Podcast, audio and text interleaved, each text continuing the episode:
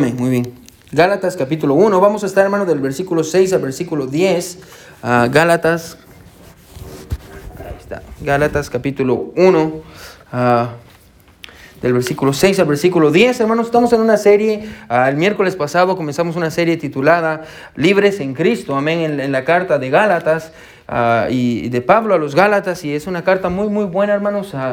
Yo estoy bien emocionado ah, por lo que Dios va a hacer ah, a, través de esta serie de sermones. Y, como dije la semana pasada, hermano, yo creo que Dios va a tocar muchas áreas en todos nosotros a través de, esta serie. Amén. Y, vamos a ver muchas cosas. y como todas las cartas de Pablo, la primera parte de, la carta es un poquito doctrinal, la segunda parte de la carta es, es más ah, de aplicación. Ah, entonces, uh, pero igual, hermano, usted venga, vamos a encontrar muchas aplicaciones. Y hoy en especial, hermano, el, el, sermón es lo bueno de estudiar la Biblia así, hermano, porque uno encuentra verdades que uno no había visto antes. Y hoy vamos a, vamos a encontrar una de estas verdades ahí en, en Gálatas. O vamos a leer de Gálatas, leamos desde el versículo 1 a Muchas veces me pasa, hermano, que hasta me dan ganas de volver a predicar los mensajes que ya prediqué. Pero vamos a leer ahí Gálatas capítulo 1, desde el versículo 1 ah, hasta el versículo 10, aunque nuestro pasaje va a ser del 6 al 10. Si usted no escuchó el sermón de la semana pasada, puede escucharlo ahí en Spotify o ahí en la plataforma que, quiera, en Anchor, hay otras plataformas donde puede escucharlo. So, muy bien, la palabra de Dios dice así, Pablo, apóstol, no de hombre, no de hombres ni por hombre, sino por Jesucristo y por Dios el Padre que lo resucitó de los muertos, y todos los hermanos que están conmigo a las iglesias de Galacia. Gracia y paz sean a vosotros de Dios el Padre y de nuestro Señor Jesucristo, el cual se dio a sí mismo por nuestros pecados. Y ahí está la, clave de toda de todo la carta, dice, para librarnos del presente siglo malo en Cristo somos libres. Amén. Es lo que Pablo le está diciendo a los, a los creyentes en Galacia. En Cristo somos libres para librarnos del presente siglo malo, conforme a la voluntad de nuestro Dios y Padre, a quien sea la gloria por los siglos de los siglos. Amén. Versículo 6. Estoy maravillado de que tan pronto os hayáis alejado del que os llamó por la gracia de Cristo para seguir un evangelio diferente. No que haya otro evangelio, no que haya otro, sino que hay algunos que os perturban y quieren pervertir el Evangelio de Cristo. Mas si aún nosotros o a un ángel del cielo os anunciare otro Evangelio diferente del que os hemos anunciado, sea anatema. Anatema quiere decir maldito. Amén, sea maldito. Como antes hemos dicho, también ahora lo repito. Si alguno os predica diferente evangelio del que habéis recibido, sea anatema. Menos si, por si no lo sé, nos había quedado. Amén. Pablo dice, lo voy a tener que volver a repetir. Amén. hay un extra énfasis en eso. Versículo 10. Pues, ¿busco ahora el favor de los hombres o el de Dios? ¿O trato de agradar a los hombres? Pues si todavía agradar a los hombres, no seré siervo de Cristo. Pues hoy, hoy quiero predicar, hermano, bajo el título la singularidad del Evangelio, the singleness of the gospel, la singularidad del Evangelio. Es un nombre fancy para decir que no hay otro evangelio, amén, solo hay uno. El evangelio no es plural, no es la pluralidad del evangelio, no hay muchos evangelios, la singularidad solo hay un evangelio. Amén. Ah, hay muchas imitaciones, sí, y vamos a ver a las que hay en nuestros días. Pero yo creo, hermano, que este sermón es un sermón muy, muy ah, atemporal, es la palabra. Atemporal quiere decir que no tiene tiempo, que cada vez que uno lo escuche se va a aplicar a nuestros días. En inglés se dice timeless. Uh, hermano, pero yo creo que es un ah, sermón que, que, necesitamos todos, hermanos. So, ah, el título, una vez más, la singularidad del Evangelio, the singleness of the gospel. Y a manera de subtítulo, lejos de la gracia, siguiendo un Evangelio diferente. Bueno, y hay muchas personas, incluso me atrevería a decir que nuestra iglesia, que aunque vienen a nuestra iglesia, hermanos, se encuentran lejos de la gracia, y están viviendo por un, evangelio completamente diferente. Incluso, hermano, tal vez usted, en esta noche, usted dice, pastor, pero viviendo por un evangelio diferente, sí. Y es lo que vamos a ver hoy. Hermano, yo le animo que le diga a Dios, Dios, ayúdame, yo quiero escuchar tu voz y, hermano, yo estoy convencido que Dios nos va a hablar a todos en esta, en esta noche. So, vamos a orar. Mi buen Dios que estás en el cielo, te doy gracias, Señor, ah, por tu amor, por tu palabra. Dios, porque podemos a mi Dios, estudiarla y eh, Dios no hay nada más hermoso que el privilegio, Dios, de poder estudiar tu palabra, mi Dios, y estoy agradecido por el grupo de hermanos que tenemos hoy, mi Dios, es un buen número de gente, mi Dios, que viene a pesar de que trabajaron hoy, Señor, que están cansados, que mi Dios hay cosas pasando en sus vidas, Dios, pero quieren venir a tu casa.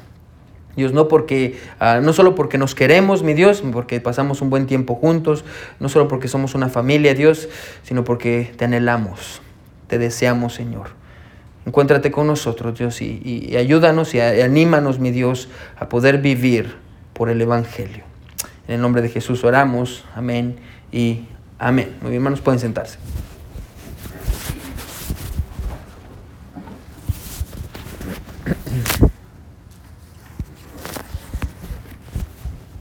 Amén. La singularidad del Evangelio. Amén. La semana pasada tuvimos el día de gracia, el famoso día de, acción de gracias y ah, es un día muy especial, hermano. Yo no sé qué costumbres tengan ah, ustedes. Yo creo que cada familia tiene costumbres diferentes en cuanto al día de acción de gracias. Ciertamente, hermano, no es algo que, que todos celebremos porque no es, no es no es parte de nuestra cultura como hispano. Si usted vino de, su país hispano, es algo que tal vez usted empezó a hacer hasta que usted estuvo aquí. Amén. Es mi experiencia. Amén. En mi casa nunca celebramos el Día de Acción de Gracias.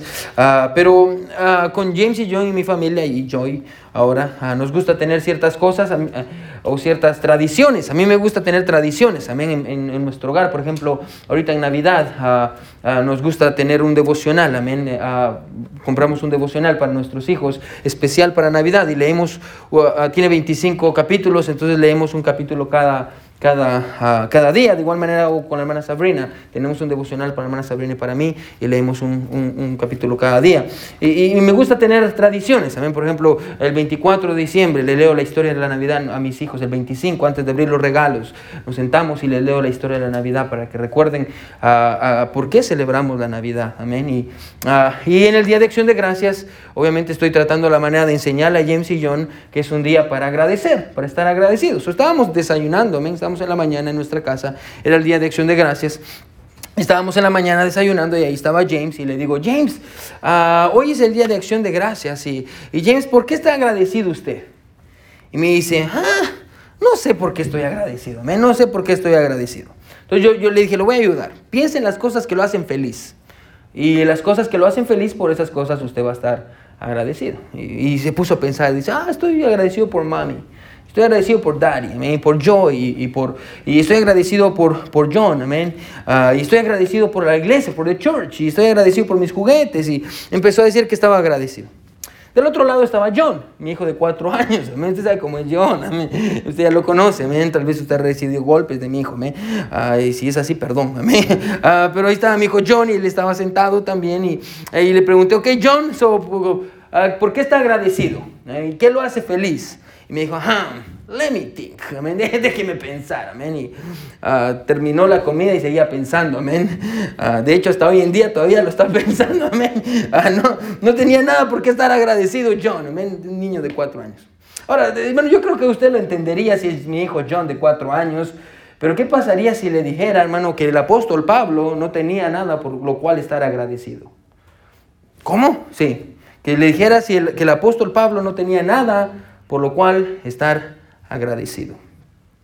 Bueno, si usted estudia, ahorita le voy a explicar, si usted estudia, hermano, las cartas de Pablo en el Nuevo Testamento, bueno, se va a dar cuenta, hermano, que la mayoría sigue un patrón, todas siguen un patrón.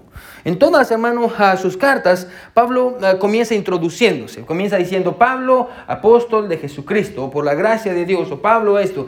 Pablo siempre comienza con una introducción, empieza introduciéndose. Después empieza a referirse a sus destinatarios. Por lo regular ah, dice algo como a los creyentes que están en, Éfeso, o a los creyentes de las iglesias en Galacia, o a los creyentes que están en Colosas, o, o, a los creyentes que están en Corinto.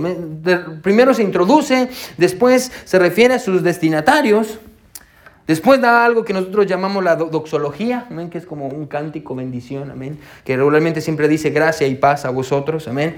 Y después de esto, hermano, regularmente, o por lo regular, hay una sección en la que Pablo da una salutación, ¿Qué es una salutación? Es, eh, eh, eh, por lo regular Pablo va, a decir alguna bendición o algo bueno de la iglesia o alguna cualidad de la iglesia a la cual está escribiendo o alguna palabra de ánimo o agradecimiento. En todas sus cartas Pablo sigue este patrón, excepto en Gálatas. Y, es que, hermano, escuche, en Gálatas, usted mira el versículo 5, ah, cuando termina, hermano, de dar su, su doxología y, termina de, de, ah, gracia y paz a vosotros de nuestro Señor Jesucristo, quien sea la gloria por los siglos de los siglos, amén. Después de eso tendría que ir una bendición. Pero no hay una bendición. El versículo 6 empieza diciendo, estoy maravillado. No hay nada, hermano. Cuando Pablo, ponga atención, hermano, cuando Pablo ve a la iglesia, a las iglesias en Galacia, Hermano, se da cuenta de que no hay nada por lo cual él deba de estar agradecido. Hermano, no hay nada. Ah, no hay nada por lo cual Pablo debería de alabar a los creyentes en Galacia. No, no hay nada, absolutamente nada. Cuando Pablo ve esta iglesia, no hay nada bueno que decir de estas iglesias en Galacia. De hecho, en lugar de comenzar agradeciendo por la obra de Dios o por lo que Dios está haciendo en estas iglesias, ah, hermano, comienza exhortándolos de una manera muy, duro, o muy dura, ah, y, incluso podríamos decir, hermano, que donde debería de haber una bendición, encontramos una maldición. Amén. Usted dice sean anatemas. Amén. En esa parte donde Pablo debería de decir una bendición para la iglesia, Pablo dice una maldición para la iglesia.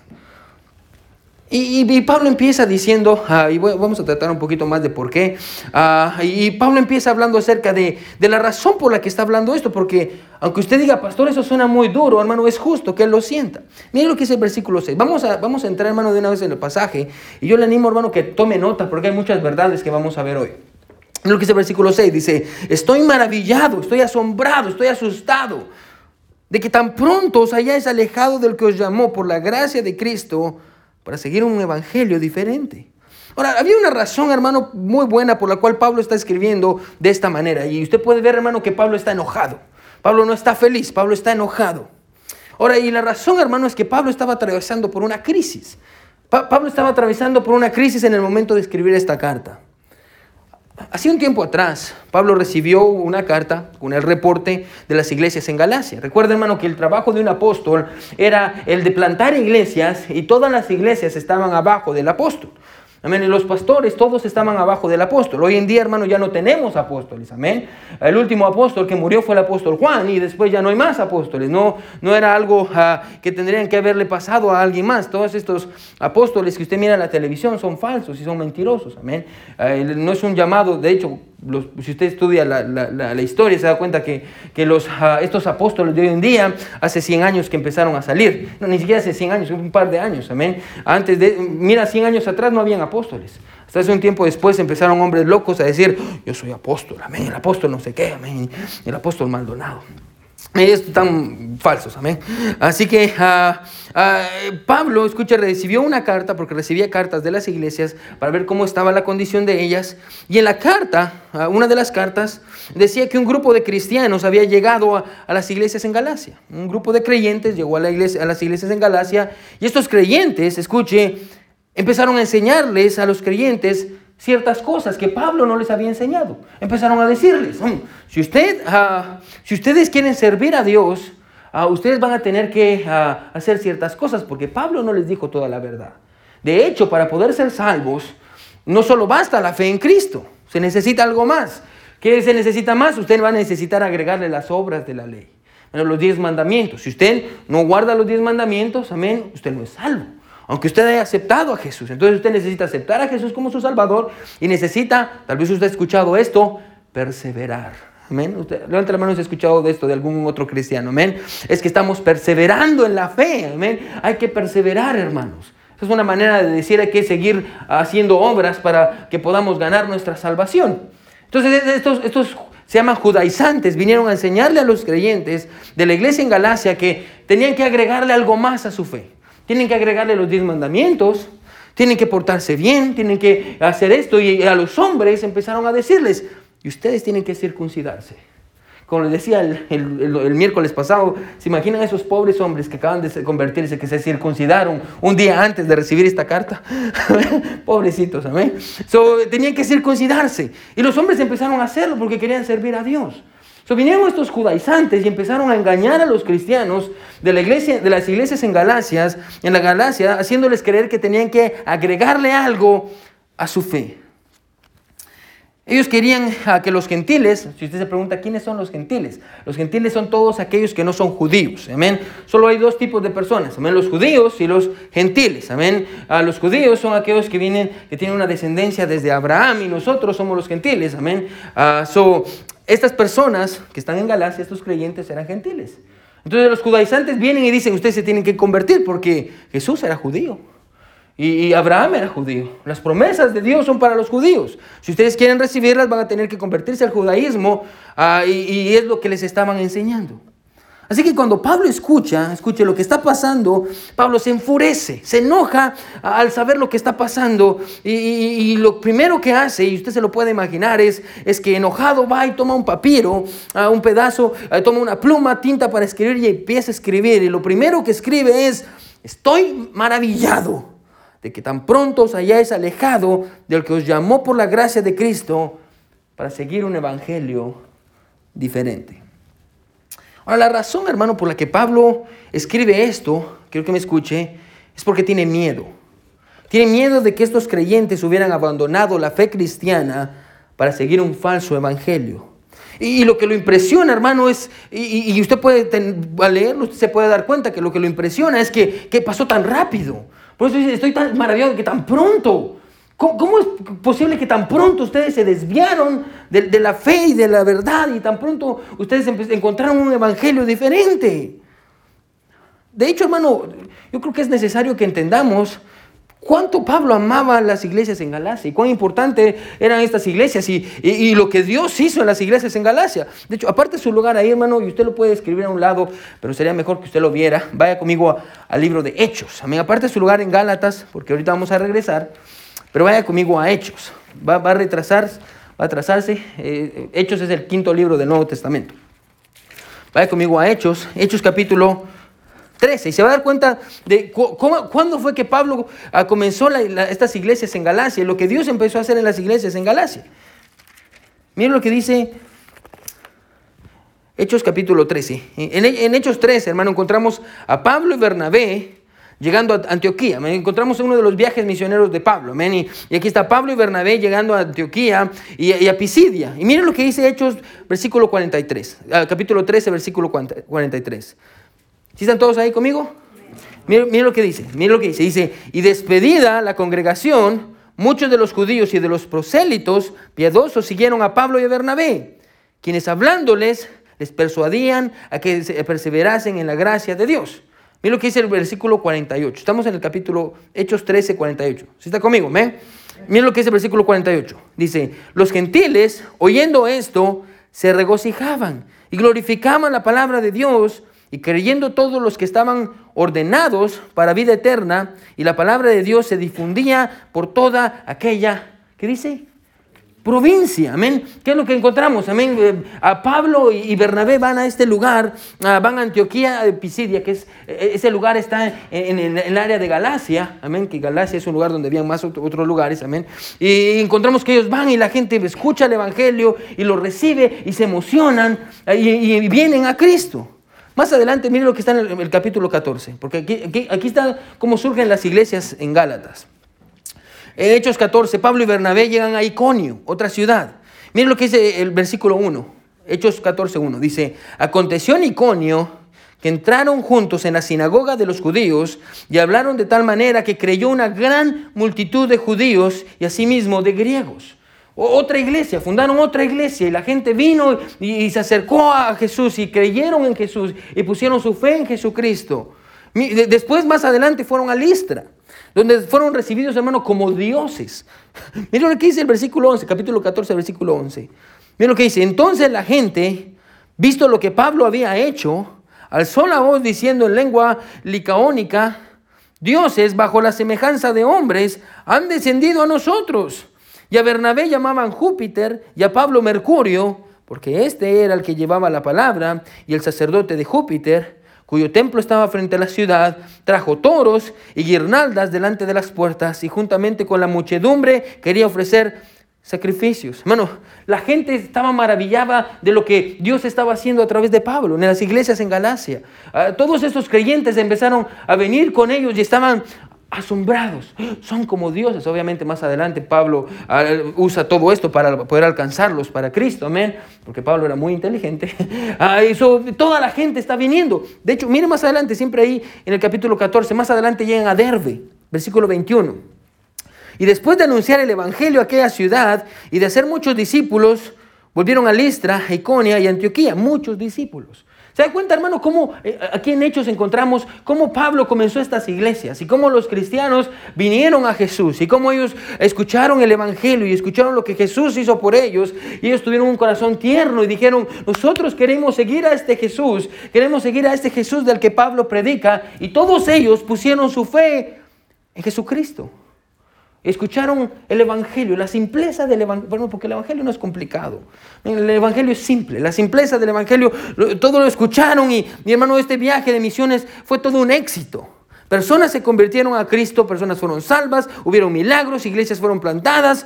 Bueno, de hecho, este es uno de los mejores viajes misioneros que ha existido, amén. Eh, grandísimo. Es por eso, hermano, que tiempo después, cuando Pablo escucha que todas estas personas, todas estas iglesias, de las que acabamos de leer en Hechos, todos ellos se habían apartado del Evangelio y empezaron a seguir un Evangelio diferente y todos ellos habían sido engañados por estos judaizantes, es por eso que Pablo se enoja y Pablo no lo puede creer. ¿Cómo es posible, escuche, que todos estos cristianos ahora le hayan dado la espalda a la fe en Cristo y hayan comenzado a seguir un evangelio diferente. Así que lo que Pablo está haciendo es tratando la manera de detener el desastre de las iglesias, ah, el desastre que está a punto de pasar. Literalmente lo que Pablo les está diciendo en este pasaje en Gálatas es, ustedes se han caído del Evangelio y estoy escribiendo porque yo quiero detenerlos. Quiero que se regresen, como vimos el, miércoles pasado. Ah, Pablo quiere ah, regresarlos al lugar donde todo comenzó, quiere regresarlos a la gracia. Bueno, yo quiero que entienda cuál es el problema aquí, porque hay un problema. Porque tal vez usted dice en esta noche, Pastor, ¿y eso qué? Amén. Sí está interesante ver los viajes, amén. Ah, pero, Pastor, ¿y eso qué? Amén. Ah, ¿Cuál es el problema aquí? Ahora, escuche. Al seguir otro evangelio, ellos no solo estaban adoptando una nueva filosofía, una nueva posición. Ellos no solo estaban cambiando sus ideas antiguas con unas nuevas. Ellos no solo, escuche, habían visto un video de YouTube que les gustó y un predicador que ellos dijeron, ah, este está, me gusta este predicador, amén, porque las cosas que dice son buenas, amén. Ah, y me gusta lo que él predica. No, no, no solo habían escuchado a un hombre que, o hombres que tenían poder de palabra y de seducirlos. Escuche, según Pablo, estos creyentes, ponga atención, al ir a buscar un evangelio diferente, escuche, al alejarse del verdadero evangelio, ellos se habían alejado de Dios. Mira una vez más el versículo, regrese conmigo Gálatas. Mira una vez más que dice Gálatas 6. Estoy maravillado de que tan pronto os hayáis alejado del Evangelio. ¿Así dice? Una vez más, Gálatas 1.6. Dice, estoy tan maravillado de que tan pronto os hayáis alejado del Evangelio. ¿Así dice? No, dice que del que os llamó por la gracia de Cristo. Ahora, quiero que me siga. Ellos no podían abandonar el Evangelio sin abandonar a Dios. Cuando ellos decidieron abandonar el Evangelio, automáticamente ellos, ellos abandonaron a Dios. Y es a eso a lo que Pablo le tiene miedo.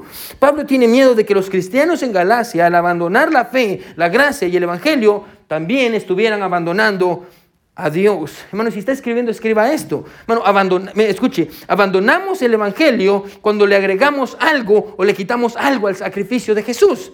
Por si usted se pregunta, pastor, ¿qué, es abandonar el Evangelio? Se lo, lo, vuelvo a decir, ¿sí? Bueno, abandonamos el Evangelio cuando le agregamos algo o le quitamos algo al sacrificio de Jesús. Pastor, pero ¿cómo es eso de agregarle algo, de quitarle algo? Por ejemplo, quiero que me escuche, abandonamos el Evangelio cuando creemos que necesitamos algo más para ser salvos. Y creemos que necesitamos bautizarnos. Sí, pastor, pero tengo que bautizar.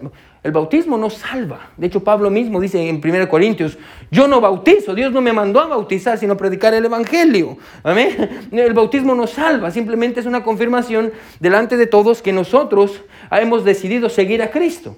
Pero el Evangelio, el, bautismo no salva. Y, personas quieren agregarle eso a su salvación, quieren agregarle nuevas, buenas obras, quieren agregarle ciertas cosas, sentimientos, hablar en lenguas o, o cosas que se sienten y caerse. Bueno, escuche, abandonamos el Evangelio cuando nosotros agregamos o quitamos algo. Y creemos que el sacrificio de Jesús en la cruz ya no es suficiente.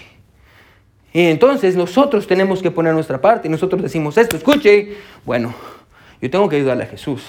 Jesús dio su vida y todo eso, sí, pero yo también tengo que poner mi parte, pastor. Yo también tengo que, que hacer un poquito, amén. Es, es, es, como la persona que dice, uh, con la persona que, que dice, oh, la, la, primer, la, persona que viajó por primera vez en un avión y tenía miedo de viajar en el avión, amén. Y por fin la subieron en el avión y cuando llegó al otro lado, habló con su familia y le preguntaron, ¿y cómo te sentiste en el avión? Y le dijo, tuve miedo, pero te voy a decir una cosa, no puse mi peso por completo porque no quería que se cayera, amén. Es lo mismo que pasa con aquellos que dicen, yo confío en Jesús, pero también voy a hacer mi parte, pastor, porque si no, la salvación se pierde. No, hermano, abandonamos el Evangelio cuando agregamos o le quitamos algo. Por ejemplo, abandonamos el Evangelio cuando creemos que, escuche, necesitamos quitarle cosas. Como por ejemplo, el pecado. Y creemos que Jesús murió por amor y todo es amor, hermano. Y, y, celebramos el amor de Dios que es muy grande, amén, y es parte del Evangelio. Pero se nos olvida, escuche, que Jesús no solo murió porque nos ama, sino porque nosotros tenemos algo llamado pecado. Y cuando usted le quita el pecado al Evangelio, usted le está quitando la esencia al Evangelio. Y entonces automáticamente, escuche, usted está siguiendo un Evangelio diferente. Una vez más, abandonamos el Evangelio cuando le agregamos algo, le quitamos algo al sacrificio de Jesús en la cruz. Y cuando abandonamos el Evangelio, escuche, sin darnos cuenta, también estamos abandonando a Dios. Es lo que Pablo dice. Sin darse ustedes cuenta por andar buscando agregarle cosas al Evangelio y agregarle cosas al sacrificio de Jesús. Jesús ya pagó en la cruz del Calvario. Cuando él, cuando él murió, Jesús dijo, consumado es. ¿Qué quiere decir eso? Ya no se necesita nada más. Ellos ya son, eh, la salvación está aquí, lo único que necesitan es poner su fe en mí. Cuando usted le agrega algo al, al sacrificio de Jesús, usted está abandonando el Evangelio. Y cuando usted abandona el Evangelio sin darse cuenta, usted también va a abandonar a Dios. Y es por eso que Pablo está asustado y está preocupado, porque todos estos creyentes de los cuales hemos hablado y que vimos en, en Hechos, todos ellos están siguiendo un evangelio diferente y sin darse cuenta, ellos también han abandonado a Dios.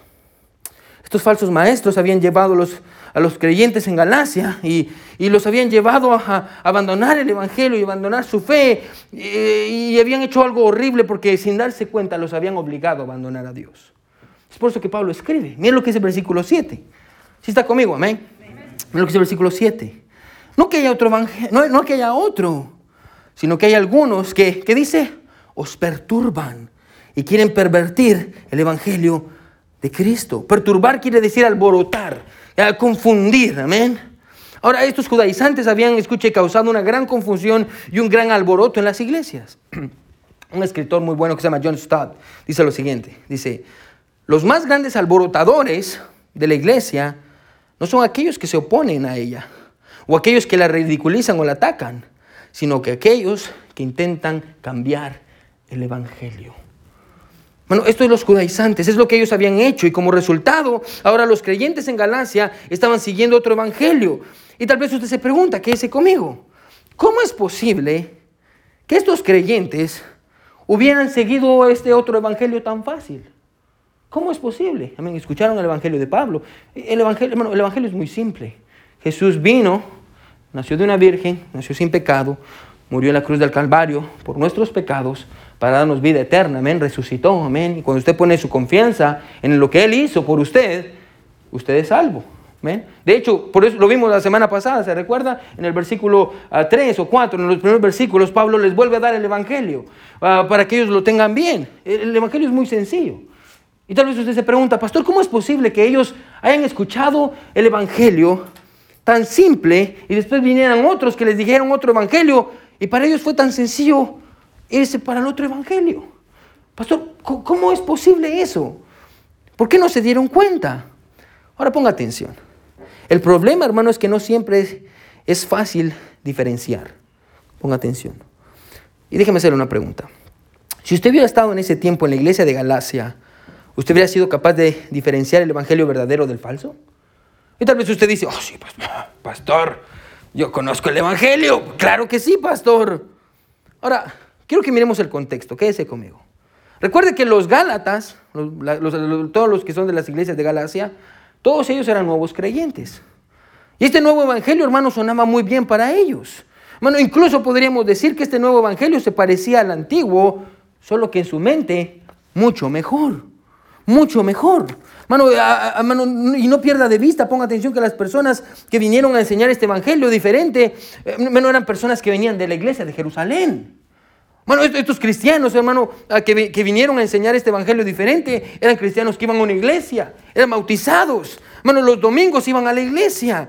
Sus enseñanzas, hermano, comenzaban algo así como, hey, escuchen, nosotros creemos que Jesús es el Hijo de Dios y el Salvador del mundo. Nosotros creemos que Él es el Mesías. También, escuche, creemos que Él murió y resucitó para perdonar nuestros pecados y darnos un nuevo comienzo. Creemos que las personas tienen que arrepentirse de sus pecados para venir a Jesús. Bueno, escuche, estos falsos maestros usaban la misma terminología que Pablo y la misma terminología que usted y yo usamos hoy en día. La pregunta, una vez más, es si usted y yo seríamos capaces de diferenciar entre el verdadero evangelio y todos los falsos. Y tal vez usted dice, pastor, hubiera sido muy sencillo, porque yo conozco el evangelio y estoy seguro de que no estoy siguiendo ningún otro. Ahora, ¿es eso verdad? ¿Verdaderamente, hermano, usted no está siguiendo otro evangelio? Escuche, porque hay falsos evangelios allá afuera que son muy seductivos para los cristianos. Por ejemplo, hay un evangelio muy conocido que es el evangelio de la prosperidad. El evangelio de la prosperidad dice esto, enseña que, que Jesús murió, escuche, para que usted sea rico. Y que Jesús murió para que usted no deje de ser pobre. Y si usted viene y busca a Dios, Dios lo va a bendecir. Y Dios le va a dar cosas grandes y le va a dar dinero. Y, Dios murió, Jesús murió para que tengamos más dinero y ya no seamos pobres. Bueno, y mucha gente va a estas iglesias de Cash Luna y de Joel Austin y todas estas iglesias, amén, buscando que Dios los haga ricos y están emocionados y dan como locos, amén. Y así ah, porque yo quiero que Dios me bendiga. Y, he escuchado pastores que dicen, hermano, usted es pobre porque Dios lo está castigando. Si eso fuera verdad, hermano, Jesús ni siquiera tenía una almohada. Cuando Jesús nació, nació en un pesebre, amén, en un establo. Y cuando murió, murió lo enterraron en una tumba prestada, porque no tenía nada. Y el Evangelio de la Prosperidad dice esto, escuche, oh hermanos, Dios quiere bendecirlo. Hermanos, Dios quiere bendecir. Y, hasta me molesta, man, la gente que ahí anda. Te bendigo, hermano, en el nombre. Ay, me enoja eso, hermano. Cuando ahí andan, te bendigo, hermano. hermano. Escuche, usted y yo no tenemos el poder de bendecir a nadie. Amén. El único que puede bendecir es Dios. Dios es el único que puede bendecir. Usted, Dios, oh hermano, dicto bendición para tú. Usted no es nadie. Amén. Hermano, no quiero que nadie me bendiga. Amén. El único que yo estoy interesado que me bendiga es Dios. Amén. Ah, y, y, este evangelio de la prosperidad dice eso, que usted puede bendecir, que usted puede declarar, que usted puede dictaminar. Y mucha gente lo sigue. Hay otro evangelio, escuche, que es el, el evangelio de la bendición familiar, que enseña que Jesús murió para que, escuche, nosotros tengamos hogares felices. Es lo que enseña. Y mucha gente está escuchando y es de este evangelio. Oh, sí, Jesús murió en la cruz del Calvario para, para que usted tenga una vida feliz y su hogar sea feliz y ya no pelee en su matrimonio y sus hijos sirvan a Dios. Por eso Jesús murió. Ahora, Jesús sí quiere que seamos felices, amén. Yo creo que hay principios en la Biblia que enseñan eso. Pero Jesús no murió para que usted sea feliz. Amén. Jesús no murió, hermano, para, que, para quitarle sus problemas. Escuche, Jesús murió para que usted y yo no vayamos al infierno. Amén, si se da cuenta de eso. Para eso murió Jesús. Pero muchas veces ahí están todas estas personas con evangelios diferentes o tener una familia feliz. El evangelio del egocentrismo que enseña que Jesús murió, escuche, para que yo pueda encontrar la satisfacción personal. Y ahí está Joel Austin diciéndole a todo el mundo, y, Jesús Adrián Romero y este, este montón de predicadores falsos que dicen, oh, Dios quiere que usted sea feliz saque el campeón que tiene dentro. Ustedes, este, este, Dios quiere que usted sea feliz. De hecho, estaba leyendo un tweet ah, de uno de estos grandes predicadores, Joel Austin, ah, que puso ahí un tweet que dice, You are enough. ¿Qué quiere decir? Usted es suficiente. No, amén. Bueno, escuche, usted y yo no somos suficientes, amén. Jesús es suficiente. ¿Se da cuenta el Evangelio? ¿Se da cuenta cómo seguimos evangelios diferentes? Y hay un montón, miles y millones de cristianos diciendo, oh, Joel Austin dice que yo soy suficiente. Y es, I am enough. Soy suficiente. Ya yo lo puedo. No, bueno, usted y yo no podemos. Si, bueno, si pudiéramos, ¿para qué? Bueno, ¿por qué cree que Jesús vino a morir por nosotros?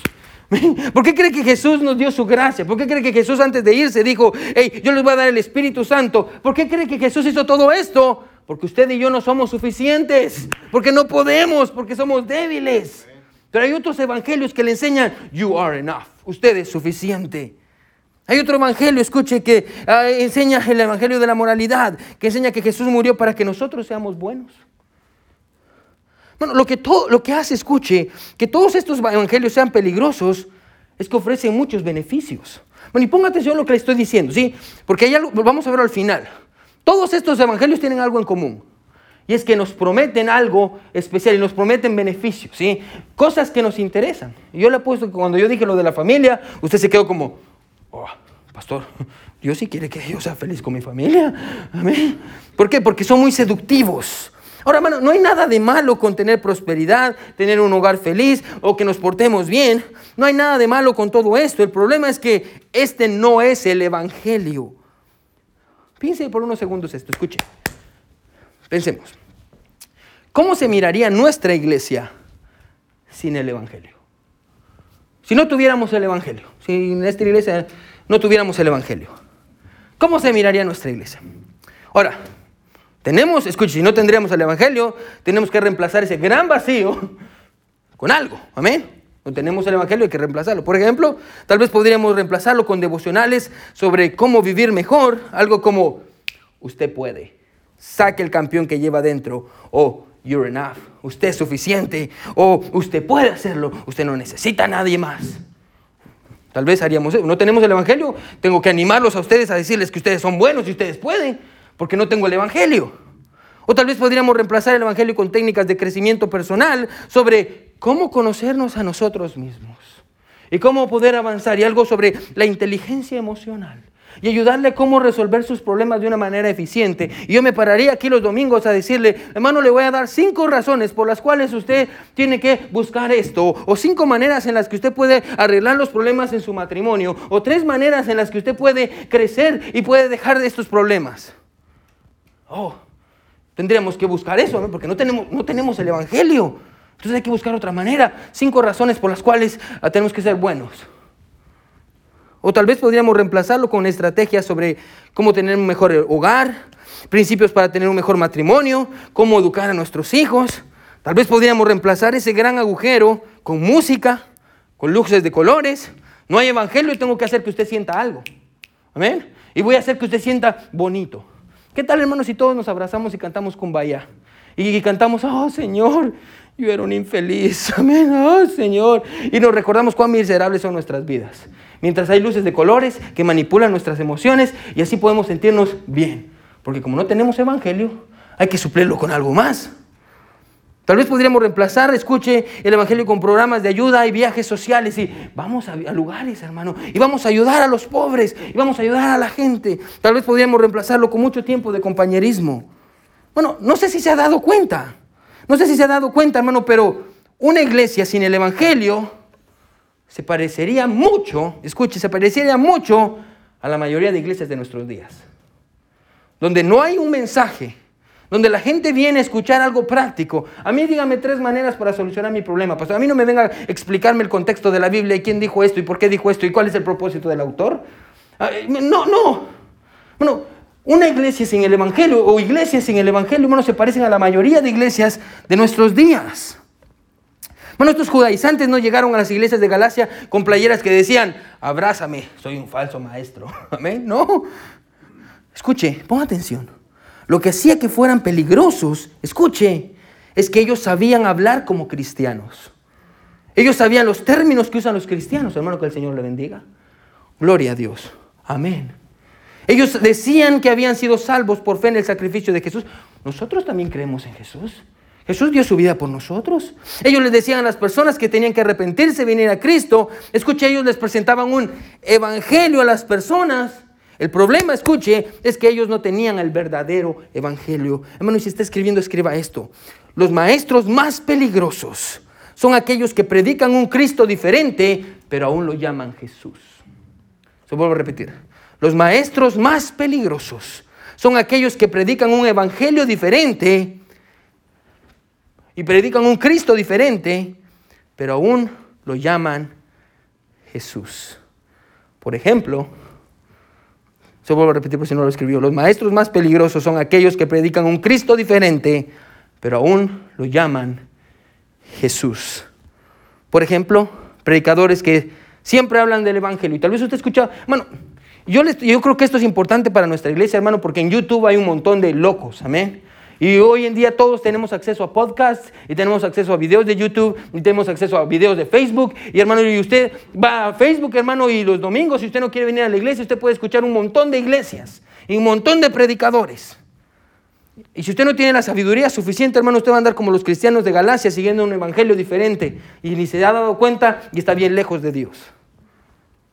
Predicadores que siempre hablan sobre el Evangelio y dicen, oh sí, el Evangelio, el Evangelio, el Evangelio, el Evangelio, escuche, pero nunca confrontan a la gente con su pecado. Nunca le dicen a la gente que el pecado es malo. Y nunca confrontan a la gente con el pecado porque, no voy a decirles eso porque se va la gente. ¿Cómo es eso que voy a decirle a la gente que, que el pecado es malo? Pero si me van las personas. O los mormones que siempre invitan a las personas a ser parte de la iglesia de Jesucristo de los santos de los últimos días. O la Iglesia Católica de que dentro de sus estatutos dice, escuche, nosotros somos salvos por la fe en Cristo. Esto dice los estatutos de la Iglesia Católica. Si usted va y mira, esto es lo que ellos creen. la Iglesia Católica cree que somos salvos por Jesucristo, pero no especifican que la salvación es solo por Jesús. ¿Amén? Eh, hay otras maneras también. Ahí está la Virgen María, hay otras maneras. O los predicadores que dicen que hay muchos caminos para llegar al cielo. Bueno, todas estas personas parecen dulces y buenas. Es más, todos creen en Jesús. Pero la pregunta, escuche, es, ¿quién es el Jesús en el que ellos creen? ¿Quién es el Jesús en el que ellos creen? ¿Es el Jesús que solo fue un buen hombre o un profeta o solo el Hijo de Dios? Bueno, no todos aquellos que se llaman cristianos sirven a Jesús. Se vuelvo a repetir, ¿sí? si quiere escríbalo también. No todos aquellos que se llaman cristianos sirven a Jesús y no todo lo que se llame evangelio es el evangelio. De hecho, a la conclusión a la que Pablo llega es esta. Escuche, no hay otro evangelio. No hay otro evangelio. No hay otra manera de poder llegar al cielo. Solo Jesús. Amén. Oh, pastor, pero tal vez los mormones tienen un buen corazón. No. Bueno, si hubiera otra manera de llegar al cielo por gusto, murió Jesús. Pastor, ¿eso quiere decir que las personas en, en África que no han escuchado de Jesús se van a ir al infierno? Si hubiera otra manera, por gusto vino Jesús. Por eso es que apoyamos misiones, amén. Para que personas vayan y les prediquen el Evangelio a las personas a las cuales nosotros no podemos alcanzar. Bueno, y para probar su punto, y, porque Pablo quiere probar este punto, porque la gente está, ¿cómo así? Usted, Pablo nos está diciendo que estamos siguiendo un evangelio diferente. ¿Qué si hay otro evangelio? Ahora, Pablo quiere probar su punto y Pablo va a probar su punto. Y para probar su punto, Pablo nos va a presentar un, escenario ficticio. Y, el escenario ficticio es el siguiente, quédese conmigo. Pablo dice, hmm, ¿qué pasaría, quédese conmigo, qué pasaría si yo regreso a las iglesias en Galacia? Y yo, Pablo, regreso y les digo, yo traigo otro evangelio. Es un evangelio nuevo. Después de todo, Pablo es un apóstol, amén. Es más, Jesús mismo habló con él. Tal vez se le volvió a aparecer y le, dio el Evangelio. Es más, Pablo dice, imagínense que ustedes están en la iglesia y de pronto se abre el cielo y desciende un ángel. Y el ángel les dice, hey, traigo buenas nuevas de salvación. Dios me acaba de dar un Evangelio diferente. Pablo dice, si así nosotros viniéramos o un ángel del cielo bajara trayendo un Evangelio diferente del que nosotros les hemos predicado, el tal sea maldito. Mira lo que dice, si, está conmigo lo que dice el versículo 8.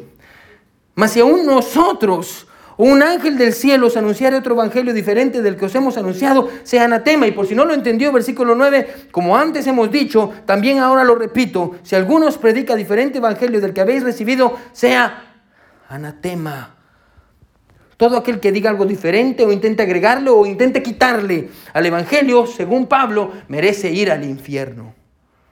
Es lo que Pablo dice. No hay otro evangelio, nunca ha habido otro evangelio y nunca va a haber otro evangelio. Y allá afuera hay muchas religiones que se oponen al Evangelio. El Islam, hermano, que enseña, basa toda su religión en enseñanzas de un ángel. O los mormones. Pero no importa quién sea, hermano, quiero que me escuche. ¿sí? El mensaje de nuestra iglesia y el de todos los creyentes debería de ser el siguiente y el mismo. Mas si aún nosotros o un ángel del cielo os anunciara otro evangelio diferente al que hemos anunciado, sea anatema. Bueno, y las personas, escuche, tienen dos opciones.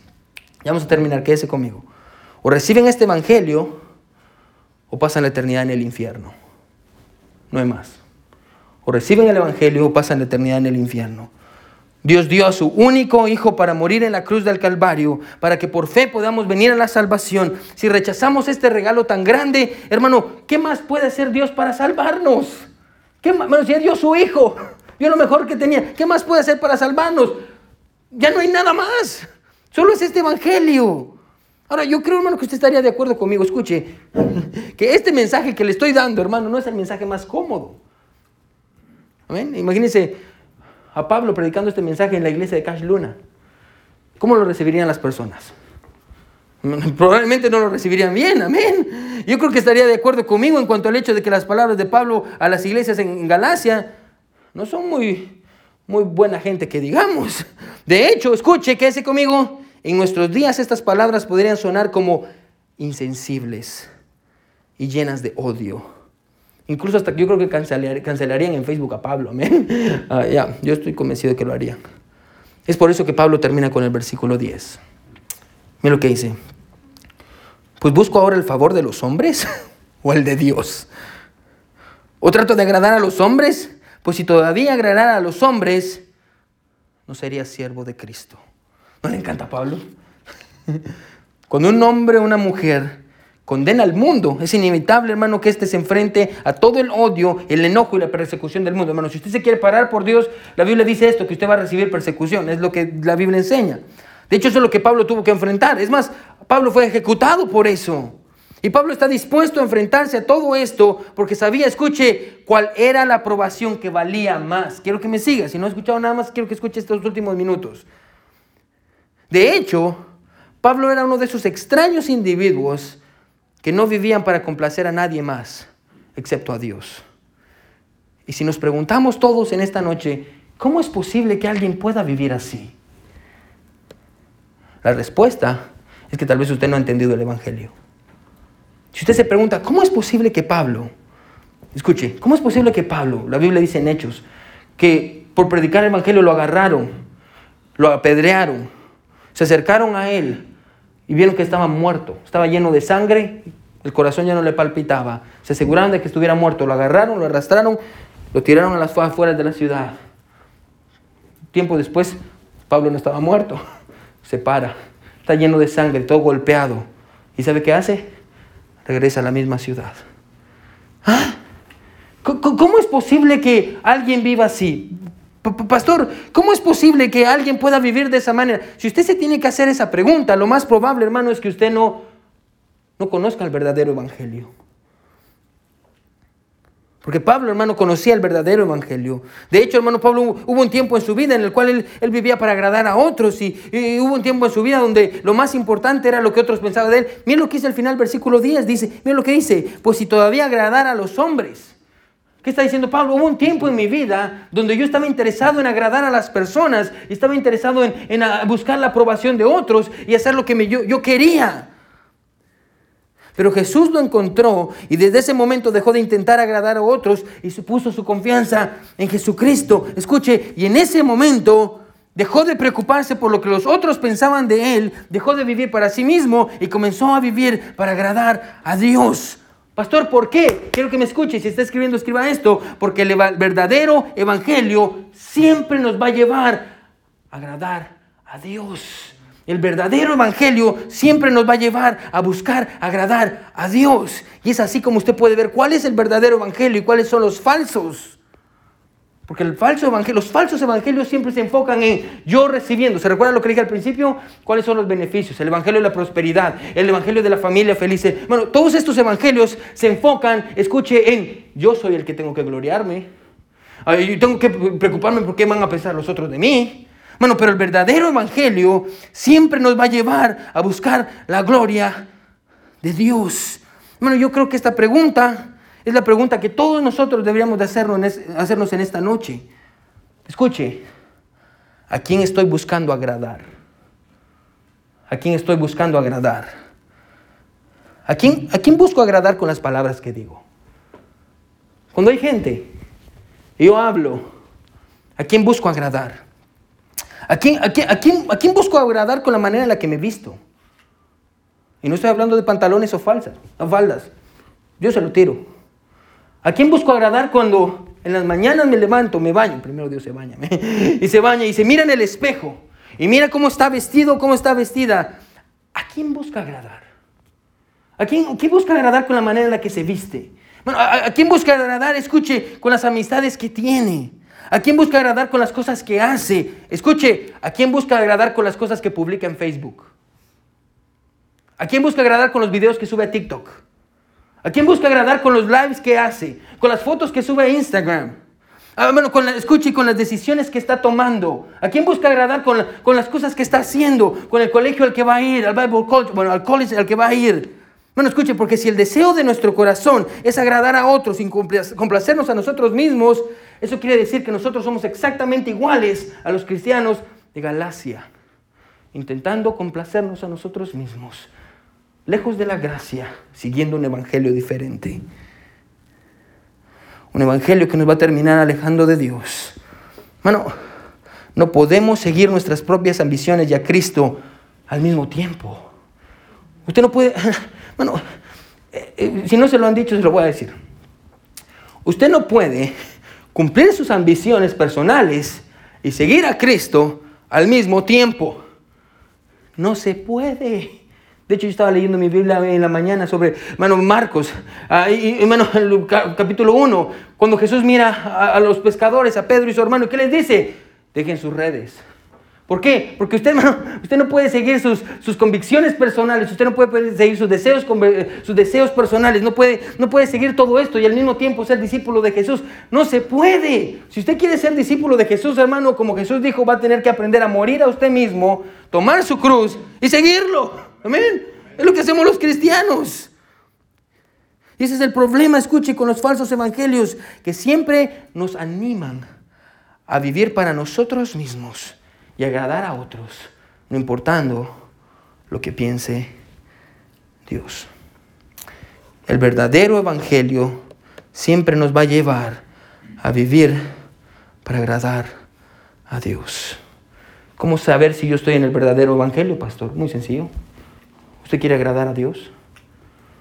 Cuando está con su familia, usted hace todo lo posible para que su familia sirva a Dios. Hombre, usted se preocupa por la vida espiritual de su esposa, porque usted quiere agradar a Dios. Jóvenes, ¿ustedes quieren agradar a Dios con su vida o está buscando ser feliz y tener un título en la pared? Que no tiene nada de malo, yo tengo títulos también.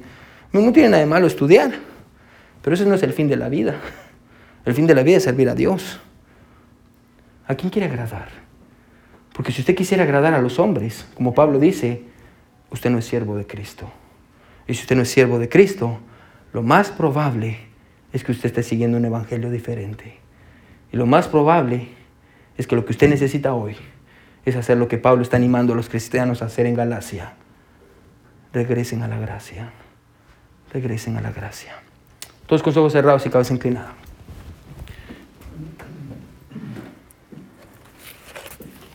Hágase una pregunta en esta noche. ¿A quién quiero agradar? ¿A quién quiero agradar? Y la respuesta le va a revelar si está siguiendo un verdadero evangelio o un falso evangelio. Porque según Pablo, el verdadero evangelio siempre nos va a llevar a agradar a Dios. Siempre. ¿Cuál es el deseo de su corazón? Hermano, piensa hoy en el deseo más profundo de su corazón. ¿Qué es lo que desea con todas sus fuerzas? con todo su corazón. ¿Qué es lo que más desea? Eso le va a revelar dónde está su corazón. ¿Qué evangelio está siguiendo? ¿El de la prosperidad? ¿Usted viene a la iglesia porque busca que Dios lo bendiga? ¿O usted viene a la iglesia porque usted ama a Dios porque Él dio su vida por usted? ¿Cuál es el evangelio que está siguiendo? Porque tal vez hoy usted también está lejos de la gracia, siguiendo un evangelio diferente. ¿Quiénes dirían, pastor? Pastor, ore por mí, pastor. Pastor, yo quiero agradar a Dios. Pastor, yo quiero agradar a Dios. Levante su mano si Dios le habló. Gloria a Dios, gloria a Dios, gloria a Dios, gloria a Dios, gloria a Dios. Gloria a Dios. El piano va a sonar, hermano. Bueno, ¿por qué no dobla sus rodillas ahí donde está? ¿Qué es ahí donde está? Bueno, le dice a Dios, Dios, yo creo en el Evangelio. Yo creo que el Evangelio es poder de Dios. Yo creo en el sacrificio que Jesús hizo por mí en la cruz del Calvario. Yo creo que el que merecía estar en esa cruz era yo. Yo creo que Jesús murió por mí. Yo, yo he recibido este Evangelio. Pero yo, pastor, yo he seguido otros evangelios. Y estoy buscando qué me agrada a mí en lugar de buscar qué le agrada a Dios. Y yo, yo ando buscando ser feliz en lugar de hacer feliz a Dios. ¿Por qué no le dice a Dios, Dios, yo te quiero seguir? Yo entiendo hoy que no puedo seguir mis ambiciones personales y a Jesús al mismo tiempo. Tengo que elegir, tengo que elegir. Bueno, ¿por qué no regresa a la gracia? Como Pablo hizo con los creyentes en Galacia. Regresa al lugar donde todo comenzó. ¿Dónde comenzó todo? Con usted y yo viniendo al Evangelio. Porque éramos pecadores. Porque necesitábamos un Salvador. Y ese Salvador era Jesús. Y es Jesús. Y buen Dios que estás en el cielo, te damos gracias, Señor, por el poder del Evangelio, por la simpleza del Evangelio y por la singularidad del Evangelio. Porque no hay más Evangelio, Señor. No hay otra manera en la que podamos ser salvos. Solo a través de ti, Señor. Ayúdanos, mi Dios, a tener un oído a mi Dios y, y tener discernimiento, Padre, para poder alejarnos de todos estos falsos maestros. Mi Dios, que como vimos en la predicación, Señor, predican a Cristo, un Cristo falso, pero usan el nombre de Jesús. Señor, ayúdanos a poder discernir y Dios, ayúdanos a enfocarnos en tu palabra, Dios, y, vivir por este evangelio y vivir para agradarte a ti, como Pablo lo hizo, Señor. El verdadero evangelio siempre nos va a llevar a buscar agradarte a ti. Gracias, Señor, te damos por todo, mi Dios, en el nombre de Jesús oramos. Amén y amén.